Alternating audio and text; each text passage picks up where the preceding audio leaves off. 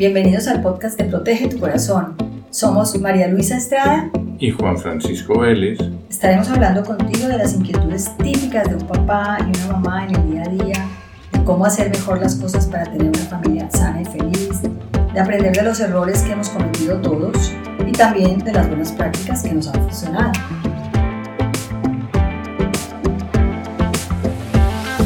Buenas, bienvenidos a nuestro podcast nuevamente. Hoy tenemos un invitado muy especial, es Guillermo Memo Plen, pero lo que más queremos destacar de, Memo es que hay dos iniciativas que nos encantan, que él ha creado junto con su esposa Marinés. Una es un blog que se llama En tus zapatos para mujeres emprendedoras, mujeres modernas. Es una plataforma multimedia. Y la otra, que fue además por la, mediante la cual los conocimos realmente, en el 2019 crearon una cuenta en Instagram que se llama TechiFam, de la que ahora le vamos a preguntar para que nos cuente más detalles, con la idea de ayudarle a los papás a educar niños asertivos en el aspecto digital, que sepan tomar buenas decisiones, que estén seguros en un mundo que está hiperconectado. Entonces, pues Memo, encantados de tenerte con nosotros. ¿Cómo estás? Gracias, gracias. Muchísimas gracias por invitarnos y por invitarme y tenernos aquí. Este, bien, bien, aquí guardaditos en casa. Ya vamos a cumplir el mes metidos en casa. Exactamente, sí, así estamos todos. Unos un poquito más, otros menos, pero todos estamos ya con esa experiencia, por lo menos de tres semanas, ¿no? Sí, exacto, exacto. exacto. Bueno, pues Memo, mira, para nuestra, los, los, que nos escuchan, pues va a ser muy interesante el tema que vamos a trabajar contigo, porque en realidad nosotros tenemos muchos papás, mamás que están pues al día con esto, digamos, viviendo las situaciones en su casa, de preocupación, de cómo manejar pues la tecnología y concretamente el tema que queremos trabajar hoy especialmente, que es el de los videojuegos. Pero antes, nos gustaría que nos cuentes de estas iniciativas, especialmente de TechIFAM. Cuéntanos cómo surgió, por qué la hicieron, eh, porque además me faltó decir que está toda la familia en esto, ¿no? Sí, así es, y ese es parte del por qué nació TechIFAM. Em, en realidad, para, para, platicarles rápido de TechIFAM, tengo que regresarme un poco a platicar lo que, lo que empezó creando Marinés, mi esposa, que fue Los Zapatos. Es un blog. Eh, eh, mi esposa y yo, desde que nos conocimos, hemos trabajado juntos, siempre. Trabajamos juntos en Televisa. Em, ella manejaba las revistas eh, femeninas y yo manejaba toda la parte de ventas de publicidad en la parte digital y la parte de revistas. Em, y, y, desde siempre ella fue muy interesada en la parte de medios. A ella la invitaban mucho a la televisión para hablar acerca de cuestiones de moda, acerca de cuestiones de, de diferentes cuestiones, sobre todo moda y belleza. Em, pero en el 2010 nació nuestra primera hija. Nosotros en el 2009 habíamos ya montado la, agencia de publicidad y de marketing. Y en el 2010 nace nuestra primera hija y Marinés da un, giro por completo y dice, eh, ya no quiero hablar más de moda ni quiero hablar más de, pues de, de, belleza solamente, quiero hablar realmente de, los, de lo difícil y de lo duro que es pues este rol de mujer en el día de hoy que es ser mamá, ser esposa, ser hija, eh, pero ser profesionista al mismo tiempo. Entonces tienes que tener este, tienes que tener muchos zapatos, ¿no? Y por eso es que se llama en tus zapatos, ¿no? Es ponernos en los zapatos de las mujeres, de, de las mujeres que tienen tantos roles en el día de hoy. Y esto inició aproximadamente, yo te puedo decir, 2012, 2013, pero oficialmente ya lo hicimos una plataforma y lo montamos como un proyecto en 2014 fue un proyecto que lo montamos juntos, siempre he estado yo detrás, siempre, ahora en este caso es detrás de una gran mujer hay un gran hombre. Yo mido casi dos metros, entonces es literal, hay un gran hombre en estatura, por lo menos. Sin embargo, eh, esta iniciativa fue muy linda porque nos permitió desde el día uno, nuestra hija nació en el 2010 y desde el día uno nos permitió eh, desarrollar contenidos alrededor de los niños y alrededor de nuestros hijos, eh, muchas marcas que nos apoyaron y que apoyaron a Marinés desde el inicio fueron marcas como Johnson Johnson y Avino y Neutrógena, que son marcas muy alineadas a esto. Y les platico esto porque siempre hemos hecho todo esto en familia. Desde todos los videos que hemos hecho, todas las actividades siempre hemos hecho y nuestras hijas han crecido con eso. Em, y han, nos han visto y, nos, y entienden que mamá y papá trabajan juntos y a veces nos ven en el celular, pero saben que estamos trabajando, que no estamos haciendo otras cosas o estamos en la computadora y estamos trabajando.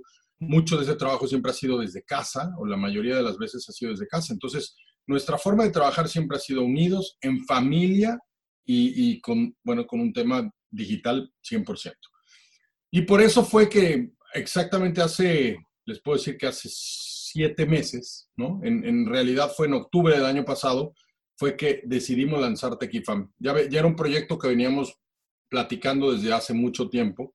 Marinés cada vez me quería eh, jalar al frente de la cámara o al frente del micrófono. Yo siempre estaba detrás, ¿no? Yo siempre he sido el que, el que está detrás haciendo los Excel, las presentaciones, las ideas, las estrategias, y ella es la, ella, digamos, yo siempre digo que ella es the beauty y, y the brains, y yo soy nada más the brains, ¿no? Ya nos quedamos, nos dividimos las dos.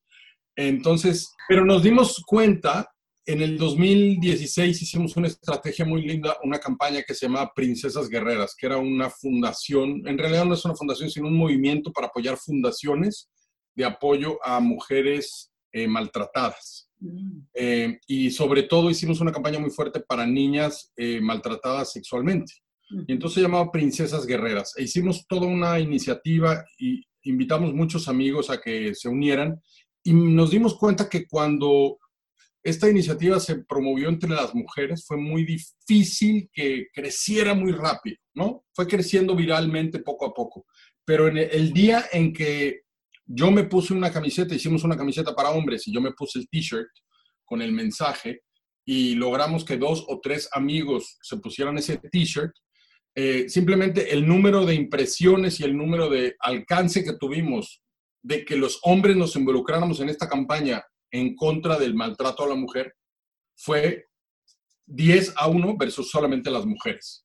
Em, esto les estoy hablando que fue mucho antes del movimiento de Me Too y mucho antes del movimiento de Ni Una Menos, etcétera. Esto estamos hablando de 2016. Em, y Ricardo Montaner nos hizo, nos apoyó mucho, se puso la camiseta, eh, y, varios artistas, eh, Cristian de la Fuente, Mauricio Ockman, Chino y Nacho, Muchos artistas se pusieron la camiseta y nos ayudaron a promover el mensaje y fue algo increíble. Y desde ahí nos dimos cuenta que en realidad, entre más me involucre yo como papá en el mensaje de familia y en el mensaje de cohesión de, de esto que estamos eh, comunicando, pues el engagement es mucho mejor, la interacción de la gente es mucho más alta eh, no sé si las mamás, eh, yo creo que las mamás agarran y le dicen, miren, miren, miren cómo el papá también se involucra y los papás me odian, pero bueno, no sé. Pero el tema es que desde ahí nos dimos cuenta que era muy importante la participación de todos. Y entonces fue por eso que hace seis meses decidimos hacer este proyecto en el cual fue pues traer un poquito de nuestra vida y del día a día de nosotros, de cómo educamos a nuestras hijas y cómo la, el mundo digital vive en nuestras vidas al día a día y, de qué forma lo hacemos, ¿no? Dando, dando tips, dando ayuda. Eh, nos equivocamos, nos equivocamos mucho, seguimos cometiendo errores, pero tratamos de comunicar esos errores para que otras familias no, lo, no, lo, no los hagan o los hagan, pero, pero lo sufran un poco menos, ¿no? Eh, y de ahí surgió la iniciativa y nuestros hijos están involucrados, ellos han sido parte de, este, ellos nos ayudaron a producir, el, a construir el set, ellos filman, ellos editan, ellos graban, mi hijo mayor hace sus videos, los edita, nos los manda desde México, él está estudiando en el TEC de Monterrey. Ah, ya. Él estudia allá, nos manda todos sus videos desde, desde, desde su habitación, ahí graba todo y él nos hace todo. Cuando viene a Miami, produce videos con nosotros, nuestras hijas chiquitas hacen sus propios temas. Entonces, es algo que hacemos en familia y que pues nos ha dado mucha unión y, también nos ha dado mucha credibilidad porque es algo que de verdad todo el mundo ve como lo, lo producimos, ¿no? Buenísimo. ¿El nombre a qué se debe? Tequi es eh, como decir de, de, tecnología, de que somos ah. tequis, ¿no? Cuando tú te refieres a alguien que es muy tecnológico, le dices, uy, él es un tequi. Ah, ok. tequi, tequi fam, de tecnología, ¿no? De familia tecnológica. Ajá. Entonces, por eso es tequi fam. Y, este, y es eso, somos todos eh, a nuestras diferentes edades. Tenemos una niña de, una chiquita de 5 años y tenemos un, un, adolescente de 18 y tenemos dos hijas en medio Entonces pasamos por todas las edades, desde los pequeñitos hasta los medianos y hasta los teenagers, y pues estamos viviendo el día a día y todas las dificultades que, conlleva el, aprendizaje digital para los niños. Y, en, y, en, ese camino, eh, ¿qué escollos se han encontrado, Memo? ¿Qué dificultad especial para no desarrollar lo que desde el principio habían querido? Yo creo que, mira, yo creo que lo principal que hemos enfrentado son miedos. Miedo de mucha gente a la tecnología. Eh, yo creo que hoy te puedo decir que, y, las, las, estadísticas nos los han dictado, Marinés desde hace ya cuatro años trabaja muy de cerca con YouTube Kids y con YouTube. Es de hecho parte del panel de padres de YouTube en, Estados Unidos y desde hace dos años en el panel de papás también y de, padres de Google. Entonces, a través de ese proyecto tenemos muchas estadísticas y muchos estudios que nos entregan y podemos ver que de verdad es triste saber el poco tiempo que, le dedicamos a la educación digital de nuestros hijos, el poco, la poca atención que le damos y la alta, alta preocupación que tienen todo. Entonces, en cuanto a, nivel de preocupación, digamos, eh, está a, un, a, un, nivel muy alto y, un, y en el tiempo de atención que le damos está a un nivel completamente bajo, ¿no? Entonces, esa disparidad que vemos nosotros es lo que más nos ha costado, el que la gente le da miedo, eh, la gente simplemente prefiere quitar el celular y, no hay videojuegos, no hay celulares, no hay pantallas, este, vete a la calle a jugar, salte, este, te quiero leer, quiero que leas, quiero que juegues fútbol, no quiero que estés frente a una televisión. Y la gente no se da cuenta que el mundo ha cambiado, ¿no? El mundo ya cambió, todos trabajamos enfrente de un monitor, eh, ya sea un monitor en un celular, en una iPad, en una computadora o hasta en una misma televisión. Estamos conectados 24/7 y el mundo ya cambió, ya no es el mismo mundo de hace 20 años o, 40 años. Eh, yo tengo 47 años y, siento que yo estoy en una generación y, los que tenemos mi edad estamos en una generación muy sándwich, porque somos una generación que nos tocó aprender la tecnología a la par que la tecnología iba creciendo. Pero ahora nuestros hijos, mi hija que nació en 2010, ella ha llevado, lleva los mismos años que yo aprendiendo Instagram, porque Instagram creció, eh, salió en el 2015.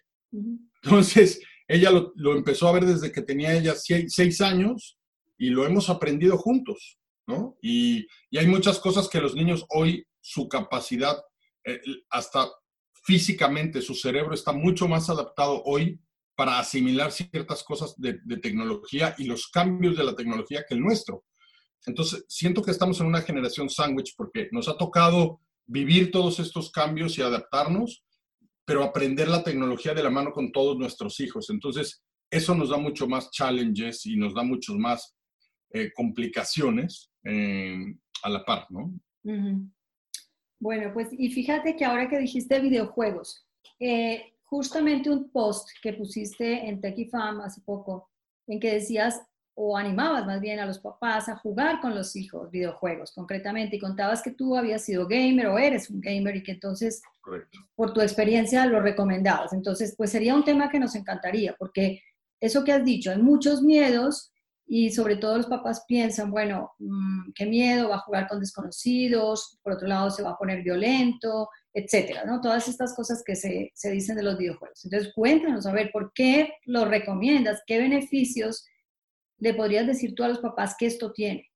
Partiendo de la premisa que creemos mucho en que el mundo hoy ha cambiado, pero al mismo tiempo hay que mantener un balance, ¿no?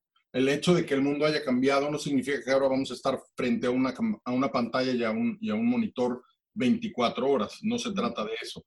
Se trata de mantener siempre un balance y eh, el deporte es muy importante en los niños. Eh, no solo físicamente, sino también emocionalmente y para el tema de disciplina es sumamente importante. Eh, y, cuestiones de creatividad que estén completamente desconectadas de la tecnología también son muy importantes. Pero hoy la tecnología y los juegos dentro de la tecnología es algo muy importante que ya pasa a ser lo mismo que antes jugábamos o un juego de mesa o un juego afuera, etcétera. O sea, hoy existe la tecnología como una habilidad. Y hay que verla así, hay que verla la tecnología y los videojuegos como una posibilidad de aprendizaje y de educación muy alta. Hoy hay una variedad de aplicaciones, de sitios y de consolas de juegos tan, tan completa y tan variada y para tantas edades que podemos encontrar eh, juegos adecuados para todas las edades, para todos los gustos y para todos los presupuestos, porque hay desde juegos gratuitos de muy buena calidad como juegos sumamente avanzados que obviamente a veces son, son muy caros.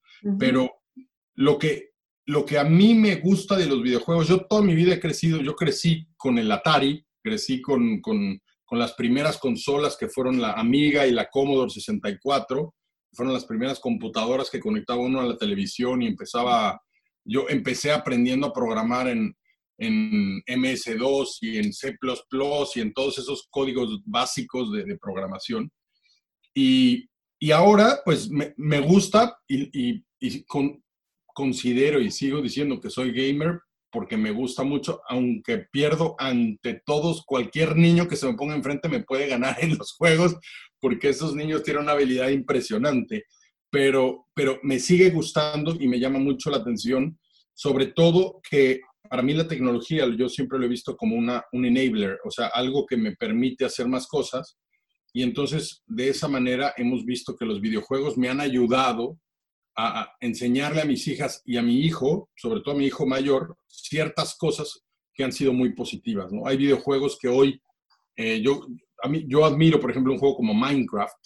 Eh, lo que creó ese concepto de Minecraft es abrirle la, la, mente a los niños en una tercera dimensión virtual en el cual tú puedes hacer todo el concepto de la creatividad en un mundo virtual y tú puedes hacer tantas cosas y después, después de que sale Minecraft viene otro juego que se llama Roblox, en donde ahora los juegos de Roblox los hacen los mismos usuarios. Y entonces tú te metes a este mundo virtual y tú participas en los juegos que todos los otros usuarios inventaron. Entonces cada vez más es más colaborativo, cada vez más es más creativo. Eh, también tiene sus peligros, obviamente, porque estás en un mundo virtual en donde puedes conocer extraños. Pero de la misma forma que conforme tus hijos van creciendo y te piden salir a las fiestas y no sabes quién va a la fiesta, pues sabes que están en casa de fulanito y que están los papás, pero a final de cuentas no sabes ahí quién va a llegar y no sabes si van a tomar su primer cerveza a los 14, 15 o 12 años o 18, dependiendo el país y dependiendo el, el lugar, pero de la misma forma como tienes que educar a tus hijos poco a poco, explicarles los peligros, y por eso para nosotros la frase digitalmente asertivos digitales o digitalmente asertivos es tan importante, porque hay que darles a ellos las herramientas de que ellos sepan tomar sus propias decisiones, porque no vas a poder estar con ellos 24 horas, ni en la red ni afuera, ni en, ni en, el web ni, ni afuera. Entonces, dentro de los videojuegos es el mismo concepto. Tú tienes que enseñarles a ellos qué hacerlo. Y a mi punto de vista, la mejor manera de hacerlo es hacerlo con ellos o sea, jugar con ellos, que ellos vean que me interesa, que a mí me interesan sus juegos, que yo entiendo cuál es la mascota que tiene mi hija en Roblox o, o, cuál es el nuevo skin, que es el personaje que tiene mi hijo en Fortnite y cuál es el nuevo challenge que le pusieron a mi otra hija en esto y, y cuáles fueron los trofeos que se fue ganando y contra cuáles son sus amigos que va compitiendo en su, en su squad. Entonces, el yo involucrarme es como anteriormente, pues tanto decíamos que los papás se sentaran con nosotros a jugar a los legos o al mecano o estas cosas. Es el mismo concepto, es pasar un tiempo, pero en lo que el, el, el interés de nuestros hijos, o sea, participar en actividades que a nuestros hijos le interesen. Vamos a suponer esto, eh, Memo, que tú estás acusado de jugar mucho con videojuegos y encima que alientas a tus hijos a hacerlo, como si fuera una acusación. Correcto. Y tú, ante la acusación, ¿qué defensa utilizarías? O sea, responderías es que tiene muchos beneficios, por decir. Entonces tú responderías, no, eso es así, es mejor por esto y por esto. ¿Qué dirías tú? Por decir tres, cuatro argumentos. Eh, híjole, hay, argumentos muy puntuales. Este, yo creo que desarrollan, por ejemplo, desarrollan las, las habilidades cognitivas de los niños, desarrollan la capacidad eh, visual y creativa en otro contexto digital. O sea, les permite a los niños desarrollar habilidades que hoy son necesarias en, las carreras. La mayoría de las carreras van hacia el, el contexto digital. Y los videojuegos le pueden abrir la puerta a los niños a entender todos estos contextos. Eh, también es un tema social. Hay muchos niños que son, eh, que, tienen, eh, a, lo mejor son muy penosos o les da miedo salir al, mundo y todo. Y, a través de los videojuegos puedes encontrar ciertas ventanas donde ellos se pueden expresar de una manera positiva. Entonces, tienen muchas cuestiones positivas pero nuevamente, y, por eso partí de la premisa inicial, es importante que sea un balance. No, el hecho de que yo defienda los videojuegos y defienda el, jugar digitalmente, eso no implica que eh, yo no participe y yo no haga que mis hijas salgan a jugar eh, juegos o andar en bicicleta o soccer. Es más, si yo le digo a mis hijas, ¿qué prefieres? ¿Agarrar eh, el iPad una hora o salir a andar en bicicleta una hora, ellas el 99% de las veces me van a decir que salir a andar en bicicleta. Pero yo como papá estoy ahí. Si yo me desaparezco y le digo, ¿qué quieres? ¿El iPad o la bicicleta? Me van a decir el iPad.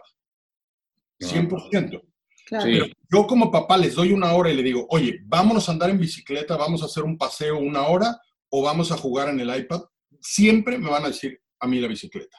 Entonces, hay que encontrar ese balance en que los niños de verdad al final utilicen los videojuegos de una manera positiva, pero también sepan que pueden ser adictivos y que, y que bueno, como cualquier cosa, este, en exceso es malo, ¿no? Entonces, yo creo que hay muchos. Ahora, tú me dices muy puntualmente cuáles son los beneficios. Hay, hay beneficios diferentes para niños. Por ejemplo, un niño menor de tres años no está muy recomendado ponerlo mucho frente a la pantalla. La pantalla te afecta después, del, después de la hora de la cena y, y, cuando ya no hay luz afuera, te afecta mucho los monitores por la luz azul. Entonces, tú empiezas a generar endorfinas y la luz azul te mata las endorfinas, entonces te afecta mucho para no poder ir a dormir. Te, las, eh, el monitor y te activa mucho el cerebro, entonces en la noche te bloquea tu ciclo de sueño.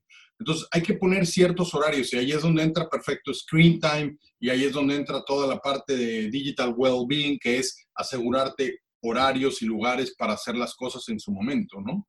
Pero eh, un niño menor de tres años no debería de estar, excepto a lo mejor tres o cuatro minutos para ver un videíto o para cosas así muy pequeñas, que pueden ser educativos. Un niño entre seis y ocho años puede empezar, por ejemplo, hay muchas aplicaciones para leer, para aprender a, escribir. Yo estudié Montessori, yo estuve hasta los 12 años, estuve en método Montessori. Y yo a la fecha yo me acuerdo que a mí me enseñaron a escribir con un pizarrón y una lija con la forma de la letra. Y mi dedo hacía el, trazo de la letra, con mi tacto yo sentía la lija. Y era la forma en que mi cerebro y, la información entraba a mi cerebro de una manera táctil a través de mis sentidos. Hoy, a través de las computadoras y a través de las tablets, de las iPads, podemos hacer exactamente el mismo concepto. A lo mejor no el tacto, pero sí tú estás trazando la letra. Y hoy los niños están aprendiendo a leer más rápido, están aprendiendo a escribir más rápido y mucho es la tecnología eh, que nos ha ayudado. Entonces hay que ver eso, ¿no? Los niños hay que empezar a hablarles a los siete años de tecnología, de los peligros de la tecnología, de cómo deben de hacerlo. Los profesores están recomendando, de hecho, desde antes, desde los seis y siete. Los papás dicen que a los ocho y a los nueve les van a hablar.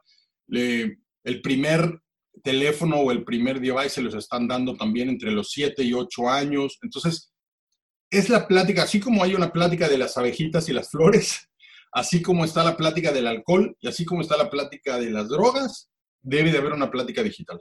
Debe haber 100% en la casa un contrato en el que esté por escrito las normas, las reglas de la familia entera, incluyendo los papás. Y los papás somos los primeros en que cuando estamos en un restaurante, con tal de que el niño se calle, le pegas el celular ahí, con tal de que ya se, te olvides de él o de que ya quieres de repente bloquear esa parte. Entonces, yo creo que hay hay momentos y hay ciertos lugares para hacer todas estas cosas. Hay muchos beneficios. Te podría seguir hablando de beneficios por edades. O sea, mi hijo, por ejemplo, a los eh, nueve años construyó su primer computadora y él aprendió en YouTube, 100%. Él solo me mandó la lista de cuáles piezas quería yo que le comprara en Amazon y él a los nueve años empezó a comprar las piezas, a los diez años armó su primer computadora. Y esa computadora fue una computadora que a los 13 la vendió y la vendió al precio de, ¿sabes?, de una computadora gigante porque había hecho muy robusta su computadora. Y tenía nueve años y lo hizo solo él viendo videos de YouTube. Yo, yo lo apoyé 100%, pero yo no tomé acción directa de qué piezas armar en cómo. Em, y, y, te podría decir que fue una experiencia increíble con mi hijo. O sea, fue una de las mejores experiencias. Muchos papás me dicen, pues, muy joven, y le dije, la verdad es que para mí no era muy joven, él era capaz de hacerlo y yo lo guié y estuve de la mano. Y hay una cosa, eh, Memo, y es que, por ejemplo, con los videojuegos aprenden a anticipar consecuencias muy rápido. Es que hay muchas, es que de verdad, y tengo una lista de, de, la cantidad de, de, beneficios que pueden llegar a tener, o sea, es para el desarrollo temprano del cerebro, para poder también estar cerca de familiares y amigos a la distancia, que ahora nos funciona también, pero los videojuegos eran una manera, eh, eh, cuando mi hijo estaba en México y yo estaba acá, él y yo jugábamos todas las noches y era una manera de estar cerca él y yo de una manera entretenida. Y cuando mis primos estaban lejos, yo jugaba con mis primos fútbol este, y hacíamos cuatro países diferentes en un horario específico y jugábamos. Entonces también es un tema social. Eh, nuevamente, no te debe de quitar sueño. No debo de hablar eso, pero a mí a veces, pues, cuando era viernes, me pasaba yo las 24 horas jugando con mis amigos, me amanecía yo jugando. Pero bueno, lo haces a lo mejor el fin de semana, o sea, tratas de buscar eso y tratas de guiarlo. Pero hay muchos beneficios, también hay muchos eh, si no se controla y si no se maneja bien, como cualquier tema de juego o como cualquier tema de esto, pues tienen peligros, ¿no? Entonces hay que aprender desde chicos a darles límites, que los niños mismos sepan los límites que ellos deben de ponerse y por eso el contrato. Nosotros tenemos un contrato con nuestras hijas de que de cuáles son las reglas y si no se cumplen las reglas, cuál es la consecuencia y ellas ponen las consecuencias. Eso es importante. Ahora, yo pienso que bueno, cuando están pequeños y si van creciendo con esto, es un poquito más fácil que vaya viendo esa, esa actitud, esa disciplina. Pero cuando son adolescentes y que ya están realmente bien, bien, pues por decir de alguna manera, adictos a los videojuegos, es cuando más conflicto hay con ellos, ¿no? La mayoría de los papás se quejan es ahí. Es que no logro, es que no, siempre me dice que le falta terminar la partida, pues el... Sí, el juego el juego, que siempre falta más tiempo, y entonces luego me arma unas casi pataletas de, niño. Entonces ahí como que, ¿cómo, ¿qué recomendarías tú para manejar esa situación? Ah, nosotros lo que hemos recomendado siempre es, si tú le vas a poner hoy, hoy reglas a un niño que ya tiene 15, 16 y nunca se las has puesto desde antes, es bien difícil manejarlas desde ahorita. Eh, porque si tú ahorita llegas con un adolescente que tiene su celular, que ya lo viene usando y de repente le dices, oye, ¿sabes qué? Este, a partir de hoy el celular se, en la noche duerme en mi cuarto porque ahí se va a cargar y todo, el adolescente te va a rechazar directo, ¿no? Este, te va a hablar de sus derechos, te va a hablar de su privacidad, te va a hablar de, de lo que él necesita. Entonces, para nosotros desde el día uno, eh, y, y lo que siempre decimos es, hay que prevenir mucho hay que hablar con los niños desde chicos, que los niños sepan desde chicos cuáles son estas cosas. Eh, para nosotros, si le damos un iPad a las niñas, las niñas saben que no es de ellas, que el iPad es de nosotros y ellas están teniendo el derecho de usarlo, pero ese derecho lo pueden perder. Y eso sigue hasta que nosotros paguemos su celular hasta los 22, 23 o 24 años o cuando ellos puedan empezar a trabajar y se paguen sus propios cuentas de celular. Eh, no, no, hemos puesto, y con mi hijo de 18, la regla es, aquí no hay privacidad o no hay nada, aquí, entiéndeme, o sea, yo no me, no me interesa meterme en tus conversaciones, pero sí me interesa que estés bien. Entonces, yo tengo el password de todas sus cuentas, yo tengo el password de su celular, yo tengo, pero jamás me meto a investigar qué está contándole la amiga, la novia, etcétera, sino solamente lo hago cuando hay algún problema y él se ha dado cuenta en un par de ocasiones que ha funcionado. Ahora, específicamente para recortar tiempos, eh, las mejores son las aplicaciones o los devices que te permiten manejar el screen time, porque tú ya no eres el malo, sino automáticamente él puso el límite. Si en el acuerdo digital tú dices que ya a partir de las ocho y media de la noche ya no hay internet, ya no hay devices y el único internet que se puede utilizar es para tareas, entonces se limita a, qué websites y a qué sitios y en qué lugares se puede utilizar. Eh, a las ocho y media el device solito desconecta todo en la casa. Yo no lo hago. Ay, me cortaste el juego y estaba yo a punto. Sorry, tú sabes que a las ocho y media se va el internet. No, no fui yo, eso lo acordamos desde siempre. Eh, oye, papá, pero el viernes, bueno, entonces vamos a modificar el acuerdo porque ya creciste, porque ya entendiste ciertas cosas y estamos de acuerdo que el viernes lo podemos dejar abierto más tiempo, etcétera, pero mientras cumplas con tus obligaciones primordiales, que es la escuela y el ayudar en la casa y ciertas cosas, ¿no? Entonces, siempre lo hemos puesto como nosotros no somos los malos, nosotros no somos los que te estamos quitando ese privilegio, estamos cumpliendo ciertas reglas y si, si tú estás jugando a las ocho y media y te cortó el juego, no fue papá ni fue mamá que se metieron a tu cuarto a gritarte y a pelear, fue directamente eh, pues la aplicación, Screen Time, etc. Ahora, los niños son muy inteligentes, le pueden dar la vuelta durísimo a esas aplicaciones. Mi hijo varias veces me lo hizo.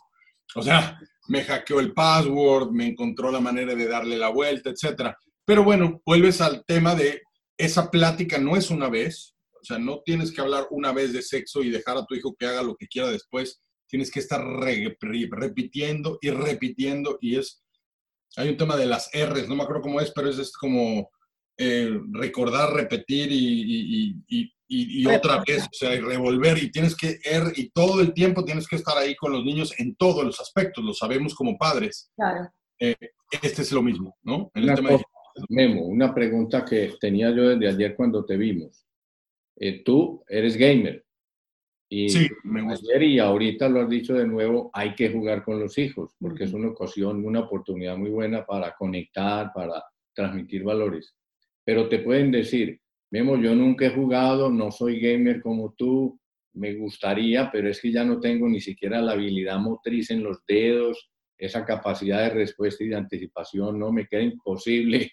Entonces, y pienso que esa es la mayoría de papás del mundo. ¿Tú qué le recomendarías? Porque eso de jugar con ellos es bien positivo, eh, creo que es una oportunidad muy buena de compartir tiempo, pero a veces es incapacidad tecnológica de manejo. ¿Qué les dirías tú? Mira, yo tengo un grupo de papás que somos todos los papás del colegio de mis hijos y, jugamos, todos los domingos jugamos soccer en la mañana, ¿no? Entonces somos unos papás, somos como 80 papás que jugamos y nos vamos rotando, etc.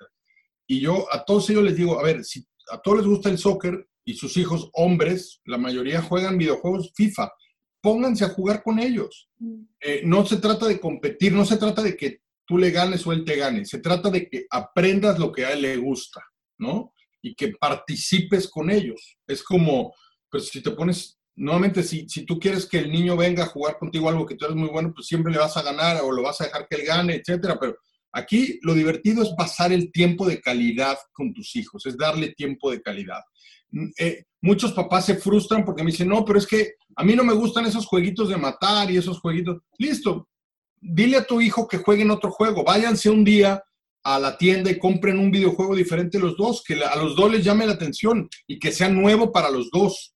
Entonces, de esa manera, eh, vas a poder sentirte un poquito que están los dos aprendiendo algo juntos, pero que es algo diferente y estás en el mundo de él, ¿no? Eh, a mí me pasa, yo de mis tres hijas, mi hija mayor le gusta todo lo que es la parte de baile, actuación, canto, hace teatro, hace danza, hace todo. Y la mi hija segunda eh, le gusta todo lo que es deporte, hace fútbol, soccer, este, le gusta la música, a, la de arriba le gusta la música romántica, a la otra le gusta el rap y el hip hop. Entonces, mi, hija de en medio eh, juega videojuegos conmigo que son más de cualquier le gusta, por ejemplo, le encanta jugar soccer, le encanta Fortnite, le encanta Minecraft, ¿no? Y mi hija mayor tiene aplicaciones de dibujar, de peinados, de muñequitos, de, caricaturitas, etcétera. Entonces, me toca hacer de las dos y así como me toca a veces que hasta me, dejo que me pinten las uñas y que me maquillen y todo porque así juego con ellas, me toca a veces jugar Fortnite y jugar soccer con la otra y me gana, te lo juro que ya me gana en soccer y en todos los partidos y mira que tiene nueve años ella, ¿no? Este, pero yo, yo siempre le recomiendo es, si no eres bueno, no le tengas miedo, ve con tu hijo y compra un juego junto con él o métete en el celular y ve qué jueguito nuevo te llama la atención y bájenlo juntos y empiecenlo a jugar juntos. Eh, no se trata de competir, de ser bueno, de ser el mejor. No vas a ser e-gamer mañana y te vas a ganar los 3 millones de dólares de Fortnite que, que todo el mundo ha hablado. Va, simplemente es tiempo de calidad con tus hijos y es darle ese tiempo. Sí, es el contacto padre-hijo que es muy importante en, todas las edades. Entonces, el, el, videojuego los vincula. Eso que tú eh, has sugerido de irse a comprar un juego juntos, de pronto el papá le dice, bueno, este es el juego que me gusta, a ti también, pero eh, tenemos que jugar siempre nivel 1, no nivel 4. pero el nivel 1 ya conecta a papá e hijo, papá e hija, porque eh, detrás de esa conexión, por ejemplo, tú lo decías, pues ya son pubertos, viene la época del alcohol, después también pues el peligro de la pornografía. sí, sí, vienen todos los peligros que sabemos, las drogas, el alcohol, la pornografía, el sexo, toda la parte, ¿no? Es esa conexión del papá con el hijo o la hija a través del videojuego es espectacular para poder influir en, esos, en esos temas tan álgidos. Y, es, y, es, un tiempo que te da para pasar el tiempo con ellos nuevamente. A mí me, me motiva mucho hacer lo que a ellos les gusta, ¿no? Yo no quiero forzarlos a ellos que vengan a hacer lo que a mí me gusta para pasar tiempo con ellos, porque de nada me sirve. Yo quiero estar pasando tiempo con ellos con lo que a ellos les gusta hacer, ¿no? Por decir, ellos, ellos ponen la actividad y yo lo que pongo es el tiempo mío. Exacto. que ellos quieran porque yo estoy ahí disponible. Sí. Y nuevamente, estamos dando el ejemplo de los videojuegos porque es de lo que estamos hablando, pero lo puedes hacer con la bicicleta, con el, con el fútbol soccer, con el básquetbol o con cualquier otra actividad. O sea, como te digo, en mi casa tenemos una bocina y dos micrófonos de karaoke 24/7 en la sala. Y prendemos la tele, ponemos YouTube a karaoke y nos ponemos a cantar karaoke porque a las niñas es lo que les gusta. O sea, es nuevamente tratar de hacer lo que a ellos les gusta eh, en ese tiempo y dar, darte ese tiempo para pasar ese momento con ellos. No tiene que hacer a fuerza videojuegos. Lo que pasa es que pues hoy los videojuegos ya son parte de nuestro día a día en muchas cosas, ¿no? Y si no, este, pregúntale a Nokia con la viborita. ¿Se acuerdan de la viborita del... Claro, sí. Fue nuestro primer videojuego en los celulares, ¿no? Y ya, ya, ya ahorita ya no, no, no nos olvidamos de, de, esa viborita, pero fue el primer videojuego de los celulares.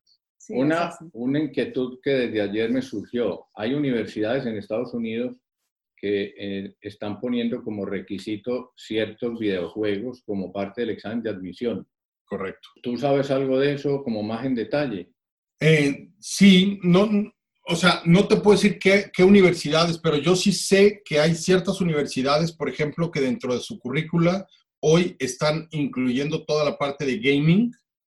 Eh, Minecraft es uno de los juegos que se han utilizado más, que por ejemplo lo que están pidiendo es que desarrolles un proyecto en Minecraft, que hagas una ciudad, que construyas un mundo, eh, Roblox es otro de los que se utilizaron para, para, para desarrolladores, para lo que es codificar. Es la parte más básica de codificación. Apple desarrolló un juego para niños de 6 años que les permite hacer coding de una manera jugando y les permite ayudar, le ayuda al niño a entender cómo se hace el coding, pero de una manera gráfica, visual, con, con juegos, ¿no? Entonces, cada vez más hoy eh, lo, están, lo estamos viendo en el mundo. Hoy, por ejemplo, esports ya es una categoría que está desarrollándose. Eh, la Fórmula 1, no sé si lo han visto, pero la Fórmula 1 ahorita se están corriendo carreras virtuales porque el virus no podemos estar en todo el mundo en las carreras y literal los mismos pilotos de Fórmula 1 desde su casa están corriendo contra otros pilotos y tú ves la carrera y de verdad no sabes si es la carrera de verdad o es el, un videojuego, pero lo están corriendo ya desde su casa. Entonces ya hay Olimpiadas de esports.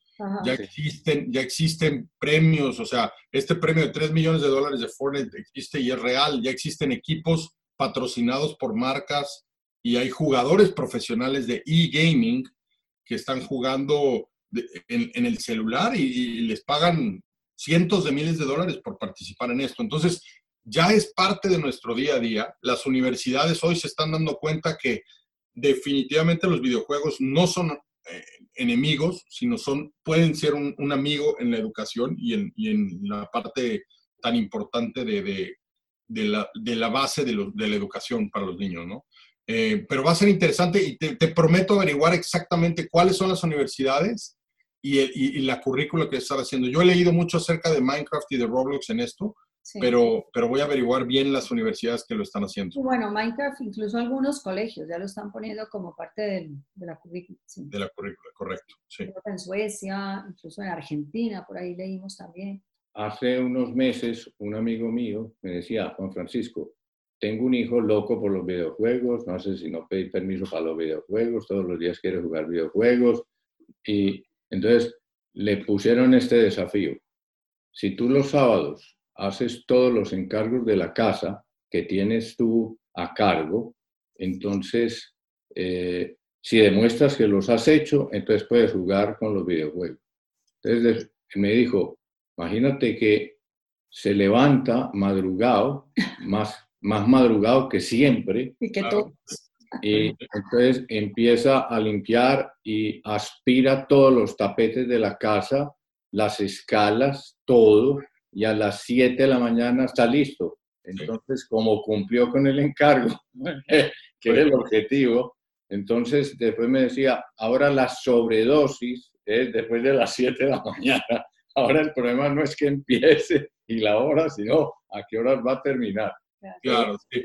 Pero ese, ese, yo me acuerdo, de chico, por ejemplo, yo, yo me pasaba horas jugando con mis amigos eh, fútbol, por ejemplo, ¿no? O sea, pero horas afuera en la calle jugando eso, jugando a la bicicleta y todo. Y es la motivación, es simplemente la motivación de, bueno, si haces bien tus labores y estás haciendo bien tus cosas, tienes derecho a... Yo he escuchado muchos casos y de hecho eh, hay una, hay una frase muy interesante que, que, guardé para leérselas rápido para esta, para esta plática. Em, es de, de, Peter Gray de Boston College y, y dice, curiosamente nunca he conocido a un padre que limite el tiempo de lectura de un niño. Y sin embargo, no entiendo todavía cuál es la diferencia de, de, estar sentado durante ocho horas leyendo un libro o estar enfrente a un monitor aprendiendo y creando a través de la tecnología. Sugiero reconsiderar si el niño aprende conocimientos más valiosos o potencia habilidades cognitivas en el ordenador, en la escuela particularmente, porque el, ordenador es elegido y, el, y muchas veces en el colegio la lectura es obligada, ¿no? O sea, lo que dice un poco, y me encantó esa parte, lo que dice es, anteriormente decíamos, no, hombre, lectura puedes pasarte 10 horas leyendo, sentado, ¿no?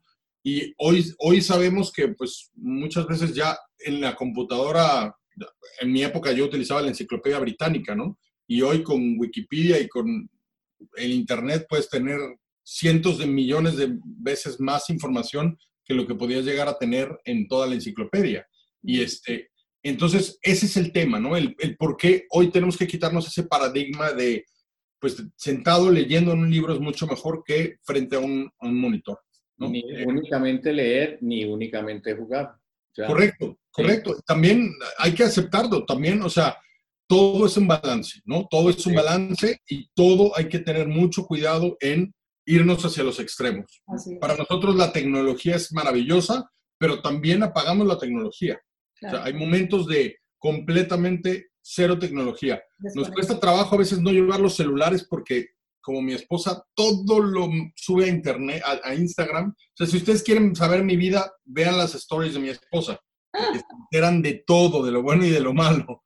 Entonces, eh, pues el celular nos sigue a, todo, a todas partes y ya mis hijas lo saben, etcétera. Pero, pero de verdad, aún así, hay momentos que definitivamente nos desconectamos. Y, y, buscamos siempre ese balance, siempre ese, e, e, esa parte buena y, y, pues desconectarte para, para, para de vez en cuando de verdad reconectarte y pues, lo que nos está pasando ahorita, ¿no? Hoy estamos en familia desde hace ya tres semanas, cuatro semanas y, y muchos hemos encontrado cosas maravillosas, a muchos nos está costando trabajo también, pero pues nos estamos reconectando en familia y esa es la parte importante. Sí, aprendiendo un nuevo estilo de vida. Correcto. Muchas gracias, mira, buenísimas ideas, creo que cosas muy prácticas y sobre todo un enfoque como debe ser, ¿no? Dentro del balance, lo positivo, maravilloso. Sí. Muchas gracias por dedicarnos este tiempo. Muchos saludos a tu esposa Marinés. Algún día podemos hacerlo también con ella, conversar con ella. Encantados, encantados. Y a tus hijas y a tu hijo también, un gran saludo y pues nada, seguimos en contacto y los invitamos a que también nos sigan en Protege tu Corazón, Protege Dos Corazón en, en Instagram. Perfecto. ahí también van conociendo un poco lo que es nuestro programa. Sí, y nosotros igual, TechiFam, Techi es con doble K, TechiFam. Lo vimos, sí. En Instagram y el website también. Exactamente, perfecto. Bueno, Muy bien, Memo. Muchas gracias y que tengas una feliz, ¿qué será? Tarde, noche, depende a qué horas nos están escuchando. Felices Pascuas. Una de las cosas que he visto, perdón que me alargue, es que tu esposa posteó el domingo de Ramos en tu casa. Así es, sí. Muy bonita la escena. Estaban cantando. Felicidades. y eh, cantamos la adoración al Santísimo una vez a la semana. Eh, cantamos 20 minutos a través de Instagram. y nos conectamos con la página de de la iglesia y hacemos una adoración y toda la comunidad donde vivimos, pues puede ver los videos en vivo o también después de que lo grabamos. Ah, y, es algo muy lindo, la verdad, que lo, hacemos y pues nuevamente es un, es un momento de unión, de familia y todo. Sí. qué bien, muy, muy bonito. Fenomenal. Bueno, pues muchas gracias y que estés no, gracias a ustedes, encantado. Ha sido un gusto. Gracias, Memo. Bueno, bye. Bye, Adiós.